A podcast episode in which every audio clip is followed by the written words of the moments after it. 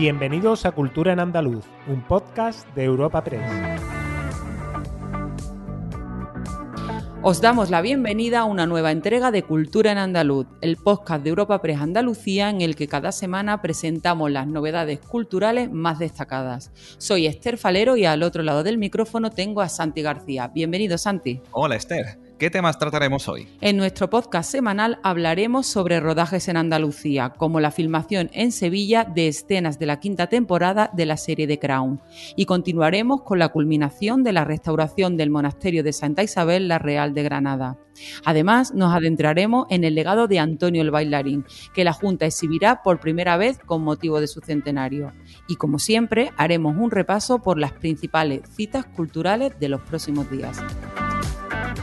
Pero antes de entrar en materia, tenemos que anunciar al ganador o ganadora del sorteo del ensayo Soldados y Padres de Guerra, Memoria y Poesía y la biografía Leandro Fernández de Moratín, el ilustrado errante, premios Manuel Albar de Estudios Humanísticos y Antonio Domínguez Ortiz de Biografías de 2021, respectivamente, que gracias a la Fundación José Manuel Lara hemos ofrecido a nuestros oyentes y seguidores en Twitter. Nos complace anunciar que la ganadora es reme Caluapistis en Twitter. Nos pondremos en contacto contigo a través de un mensaje directo para enviarte este fantástico regalo. The Crown, la exitosa serie de la plataforma Netflix, ha elegido Sevilla para rodar parte de las escenas de su quinta temporada, concretamente la Plaza de América y la Casa de Pilatos. El rodaje, que se ha desarrollado hasta este pasado lunes, vuelve a poner de relieve el potencial del patrimonio histórico y del conjunto de la ciudad como plató de cine y de televisión. Como recordó el edil de Hábitat Urbano, Cultura y Turismo, Antonio Muñoz, el pasado viernes, durante su visita al set de rodaje de The Crown, es la segunda serie serie rodada en la ciudad en menos de un mes, tras Si lo hubiera sabido, serie igualmente de la plataforma Netflix con Mega Montaner como actriz protagonista. Nuestra ciudad sigue siendo tremendamente atractiva para el rodaje de películas y series televisivas. En este caso hemos apoyado desde el ayuntamiento el rodaje de la nueva temporada de The Crown en Sevilla, producida por Palma Picture para Netflix. Y destaca la proyección internacional que tiene Sevilla como plató de cine y televisión. Sin lugar a dudas, esta nueva apuesta de Netflix por Sevilla, en la que es su segunda serie rodada en la ciudad en menos de un mes, revela el potencial de Sevilla con nuestro patrimonio histórico y del conjunto de la ciudad como plató de cine y televisión y la importante repercusión que tiene en la economía y en el empleo de nuestra ciudad. Con más de un centenar de profesionales, el rodaje de Si lo hubiera sabido ha transcurrido a lo largo de todo un mes en Sevilla, ciudad central de la historia, siendo sus escenarios el barrio de Triana, el entorno del Alcázar y el Archivo de Indias, los jardines de Murillo y distintos enclaves del casco histórico y Nervión. También el monasterio de San Isidoro del Campo, enclavado en el municipio sevillano de Santiponce, ha acogido el rodaje de escenas de la película de terror psicológico Tin y Tina, del cineasta español Rubinés con producción de La Claqueta y protagonizada por Jaime Lorente y Milena Smith. Con 3 millones de presupuesto, el rodaje concluyó tras siete semanas a mediados de septiembre. Además, en Granada acaba de culminar el rodaje de Quién vio los templos caer, un mediometraje de la joven cineasta granadina Lucía Alonso Santos, que rescata la figura del legendario Chorro Jumo popular granadino que nació en 1824 y que, según cuenta la leyenda, murió fulminado por un rayo en los bosques de la Alhambra. Lucía Alonso asegura que el rodaje de esta película ha sido una aventura costosa en lo físico y en lo emocional. Hola, soy Lucía Alonso, directora de Quién vio los templos caer, una película que hemos rodado durante el mes de septiembre en Granada y que hemos terminado hace un par de semanas. Eh, bueno, y una película que tiene por protagonista la propia ciudad de Granada, que no nos lo ha puesto fácil. El rodaje resulta una aventura bastante costosa en lo físico y en lo emocional por, por la dificultad que el terreno nos ha puesto. Eh, rodar en Granada, que es una ciudad en lo físico muy difícil y poco accesible, ha, sido difícil para manejar un equipo de 20 personas, con muchísimas localizaciones con las que hemos contado. Pero bueno, ha sido una experiencia un poco de locos que hemos podido terminar y eso ha sido el mérito. Por su parte, la directora Rocío Mesa finalizó a mediados del pasado mes la filmación de su primer largometraje de ficción, Secaderos, una historia coral sobre la relación del ser humano con su entorno, que rinde un homenaje personal a las gentes y paisajes de la Vega de Granada.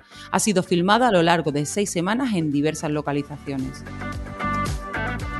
ya se puede disfrutar de la restauración del monasterio de Santa Isabel de la Real de Granada, una muestra que recorre los cinco siglos de vida del monumento y que es la culminación del proyecto puesto en marcha en 2008 para garantizar la conservación del mismo y que se ha desarrollado en varias fases, la última de ellas centrada en la sala capitular y en la producción de esta muestra. Los trabajos acometidos a lo largo de estos 13 años, cuyo presupuesto aportó Fundación Montemadrid y la comunidad de las Hermanas Clarisas, se han llevado a cabo en el retablo, las pinturas murales y el artesonado de la iglesia, así como en el compás de entrada, en la portería de acceso al convento, en la puerta a arreglar y en otros espacios menores. El monasterio de Santa Isabel la Real es uno de los monumentos más importantes del albaicín granadino y uno de los pocos monasterios que han estado habitados ininterrumpidamente durante tanto tiempo por la misma orden religiosa, superando todos los procesos desamortizadores del XIX y las dificultades económicas y las crisis de vocaciones del siglo XX. La muestra Santa Isabel la Real, 500 años de vida de un monasterio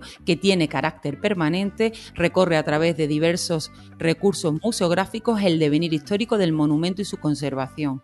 Está instalada en la antigua sala capitular, que ha sido necesario restaurar tras haber sido abandonada a otros usos menos nobles, como el de granero a partir del siglo XVIII.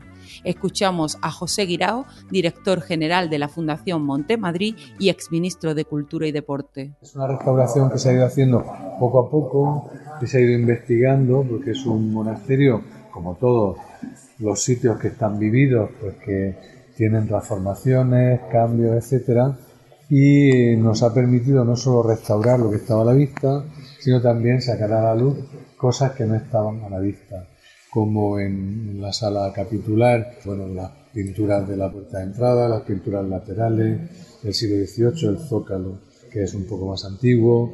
Bueno, eso nos ha ido, ha ido haciendo que la obra haya ido tranquilamente al ritmo que la comunidad y los técnicos han, han considerado más adecuado. Ya por fin hoy, pues la damos por finalizada. Y del cine y el patrimonio pasamos a la danza, ya que la Junta de Andalucía exhibirá por primera vez el legado de Antonio Ruiz Soler, conocido como Antonio el Bailarín, con motivo de su centenario. Figura clave en la historia de la danza española, llevó el nombre de Andalucía y de España por todo el mundo, haciendo nuestra cultura más conocida y admirada. La programación tendrá como eje central la exposición Antonio el Bailarín, que abrirá sus puertas en la Sala Santa Inés de Sevilla el 4 de noviembre, fecha de su nacimiento. Además, la celebración del legado de este gran artista andaluz acompañará las actividades con motivo del Día del Flamenco el próximo 16 de noviembre, coincidiendo con el undécimo aniversario de su declaración como Patrimonio Cultural Inmaterial por la UNESCO. La muestra comisariada por la periodista y crítica de danza Rosalía Gómez dará a conocer por primera vez las pertenencias del artista que la Junta adquirió en subasta en 2000, entre ellas el busto realizado por Santiago de Santiago y la chaquetilla roja que vistió en la coreografía La Taberna del Toro. Discos, libros, pinturas, carteles, partituras, fotografías, programas de mano, fotogramas de películas y artículos de prensa servirán para ilustrar la trayectoria de Antonio a lo largo de 50 años. La exposición tendrá como prólogo las actuaciones del Ballet Flamenco de Andalucía con el espectáculo Antonio 100 años de arte, una coproducción junto al Festival Internacional de Música y Danza de Granada que rememora el cartel que el artista ofreció en la primera edición de dicho certamen. La propuesta subirá al escenario del Teatro Central de Sevilla desde este mismo jueves y hasta el sábado dentro del ciclo Flamenco Viene del Sur. Asimismo, el Ballet Flamenco de Andalucía participará en el Congreso Antonio 100 años de baile, que se celebrará en Sevilla entre el 4 y el 6 de noviembre. Y en paralelo, la Filmoteca de Andalucía está revisando la figura del artista con un ciclo de seis películas en Granada, Almería y próximamente en Sevilla, que muestran su aportación al mundo del cine a lo largo de dos décadas. La consejera de Cultura y Patrimonio Histórico, Patricia del Pozo, habla sobre este artista. Antonio, el bailarín simplemente Antonio fue una personalidad clave en la historia de la danza española, por su innovación, por su difusión y por su creatividad también en este arte. Y fruto de toda esta vida dedicada a la danza, al flamenco y a llevar el nombre de Andalucía y de España por todo el mundo, tuvo muchas distinciones y muchas condecoraciones. Se le reconoció oficialmente su trabajo. Agenda semanal de Cultura en Andaluz. Esther, ¿de qué actividades podemos disfrutar en los próximos días? El Gran Teatro de Huelva acoge este sábado a las 9 de la noche La Llamada, el aclamado musical de los Javis.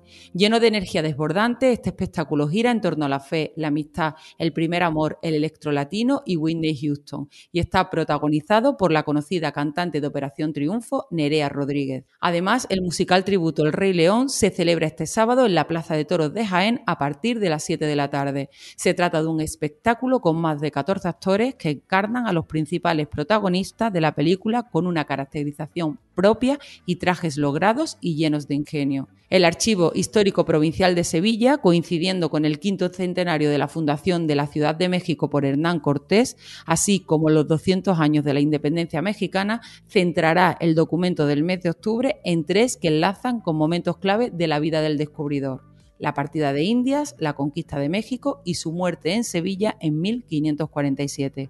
¿Y tú, Santi, qué otros apuntes nos traes? Pues en Úbeda, la iglesia de San Lorenzo acoge la exposición Ve hacia la luz del pintor jienense Santiago Idáñez. La muestra, que puede visitarse hasta el próximo 1 de noviembre, recoge algunas de sus obras más impactantes, como son las que despliega la personal iconografía que le caracteriza. En Málaga este viernes, dentro de Culturama, le toca el turno a Trash, el nuevo espectáculo de Illana y Totem que tendrá lugar en el Centro Cultural María Victoria Atencia a las 8 de la tarde.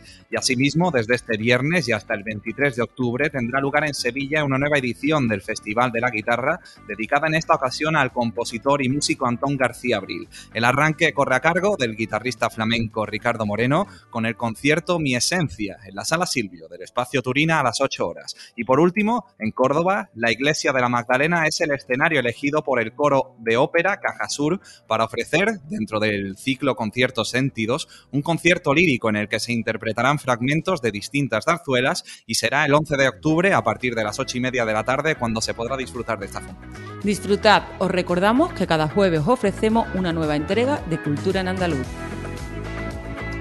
Despedimos esta entrega de Cultura en Andaluz invitando a todos nuestros oyentes a descubrir el resto de episodios de este podcast, así como todo el catálogo de programas de nuestra red a través de europapress.es barra podcast. Recuerda que además todos ellos están disponibles en las principales plataformas de podcasting.